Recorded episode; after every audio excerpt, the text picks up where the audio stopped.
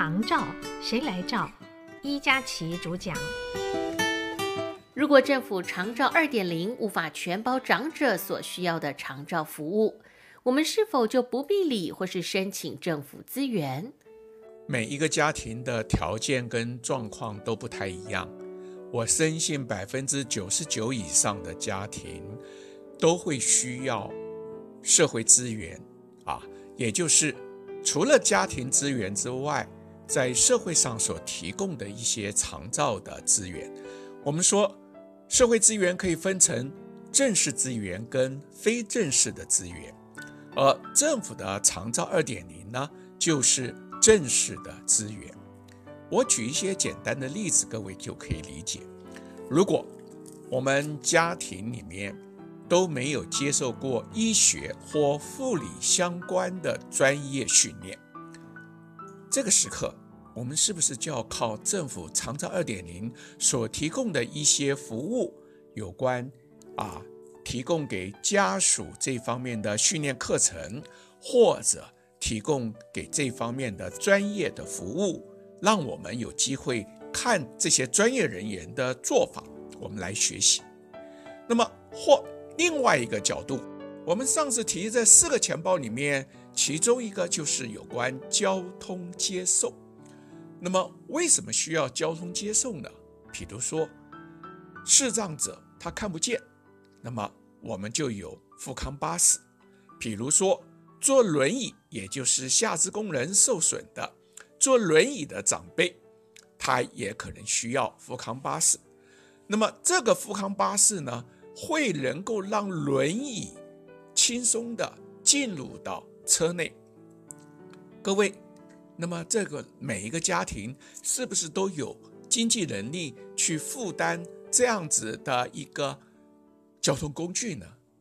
甚至于我们说照顾服务里面包含的有日间照顾啊。那么日间照顾呢，除了他们提供对于失能或者有认知症的长辈照顾的服务，其实更重要的，他们是透过。团体的一个互动，能够激发出长辈呢愿意参与，以及长辈呢愿意与他人互动、持续维系的社交的能力。那您知道，如果我们家中自己照顾长辈，他没有机会到外面跟其他人互动，他就失去了一个社交的机会。而日间照顾所提供这样的服务，我想我们家庭里面也可能很困难。所以从这些角度里面呢，我们就可以知道，虽然政府所提供的长照二点零没有办法全包，可是我们还是需要了解到底它提供的四个钱包具体的内容，以及我们如何把它。涵盖在我们长辈的造福计划里面，使得我们长辈的造福计划能够更完善，我们的负担能够减轻，这就是主要的一个考量。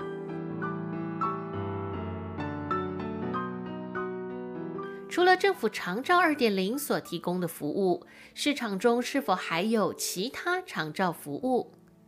当然是可以的。呃，我们刚刚是不是提到了？因为政府所提供的长照服务，它资源是有限的，它不可能是二十四小时全包的一种服务。可是每一个家庭的状况都不太一样，有些家庭有人手，他可以在政府提供服务之外自己来照顾；而有些家庭他没有人手。他的能力不足的情况之下，他可能就要借助市场所提供的这些服务，比如说居家服务。我们刚刚提到，在上一集有提到过，这个照管师来评估，照管师评估一到八级，其中第二级到第八级所提供的服务里面，他可能说你可以使用多少小时的。居家服务，也就是由照顾服务员到家里来陪伴着长辈，提供长辈比如说复健或者清洁、备餐等等的一些服务。可是这些时数是受到限制的，更何况现在的照服员的人手又不足，所以往往评估所提供的服务时数到实际提供的服务时数，也就是服务输送之后实际的服务时数，可能不完全一样。而我们家庭如果需要这个服务的时数要能够更多，而政府无法，这个时刻市场上是有这些居家服务员的服务，也我们可以向他们来购买，我们可以来找寻适合的。除此之外，还包含的，比如说职能治疗师或物理治疗师或者其他的专业人员的服务。那么，因为长照二点零的政策推动之下，再加上高龄化社会的发展，许多的家庭呢有这样的一个认知之后，专业的服务也就出现了。好，那么现在我们就可以看到市场上也会有一些职能治疗师、物理治疗师，他们提供居家的服务，除了是政府长照二点零之外呢，他们也可以个别的到家庭里面来提供服务，所以我们才会说，当我们的资源是有限的，我们如何善用社会的资源啊？那么，而且我们应该是先盘点家庭的资源，以及社会的正式资源、非正式资源之后，建构出。适合我们长辈的照护计划，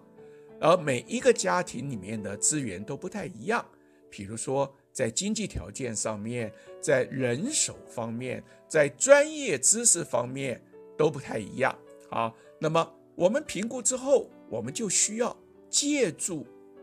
社会资源，包含正式资源、非正式资源。这个时刻就是政府长照二点零所能够提供的。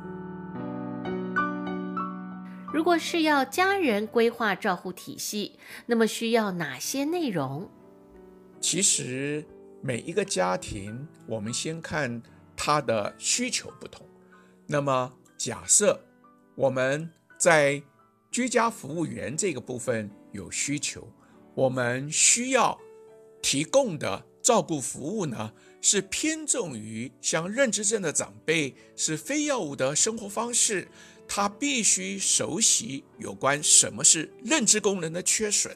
以及认知功能缺损之后，在生活上面哪些能力受到了影响，我们必须能够协助，我们必须有专业的应对方式。比如说，认知症的长辈，我们过去几集有提到了他的短期记忆缺损。他的现实导向缺损，我们说短期记忆缺损很容易产生什么？他刚刚说过的话，他刚刚做过的事，他记不得了。如果今天这个照顾服务员他不认识什么是认知功能的缺损，他不知道什么叫做短期记忆的丧失，他也不理解为什么长辈会重复言语。或者重复行为，他可能会受不了这个长辈重重复复讲一句话啊，比如说你叫什么名字？我们已经告诉过这个长辈，我叫伊佳琪。可是这个长辈隔了三十秒、一分钟又回来问你叫什么名字？你会觉得很奇怪，他是不是故意找麻烦？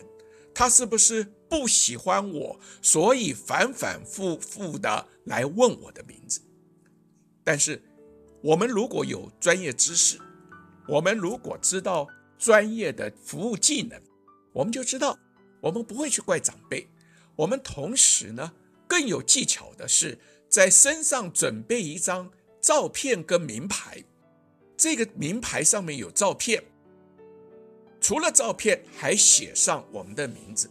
随时随地可以让长辈来看啊。那么也就是我们不会去怪长辈，同时我们还帮助长辈能够解决短期记忆丧失的问题。除此之外，我们还需要照顾服务员来陪伴长辈，提供非药物的生活方式，比如说写书法，比如说，那么能够帮助他知道认知的功能的维系，给他看认知图卡，而这些都是需要照顾服务员有这一方面的专业知识。所以，我们如何选择这样子的一个长照服务呢？也就是。我们希望这样子的一个提供居家服务员的机构，不管是网络上的平台，或者私人的企业，或者社会企业，我们就会提出要求，也就是你提供的居家服务员，他的专业知识要能够有对认知症的专业知识，他要懂得认知功能的缺损是怎么一回事。他要懂得要维系长辈认知功能减缓退化的非药物的生活方式以及活动的内容，所以我们的选择则必须先评估我们需求，以及第二个，我们更进一步的去了解市场上这些提供长照服务的企业、社会企业或者网络的平台。外界对他的评价如何？外界对于他使用过他们的服务之后，他看法如何？这也可以让我们做一个参考。如果家中经济条件有限，是否能找到免费的长照服务，或是运用社会非正式资源？啊，这是一个非常好的一个问题。我刚刚提到了。除了评估家庭的资源之外，我们要能够了解社会的正式资源以及非正式资源，而非正式资源这当中就会提供一些免费的长照服务。那你就会问谁呀？我们就知道我们的社会里面呢，有许多充满服务以及爱心的团体。包含的宗教团体或者社，而这些宗教团体，它会提供一些免费的，或者是经过评估之后有补助的，或者是些许的费用的一些服务。我举例子来讲，我所知道的，像在台北有一些基督教的团体，我印象中。传神这样一个团体，他们就提供给低收入户免费的居家服务，他们来评估之后可以提供。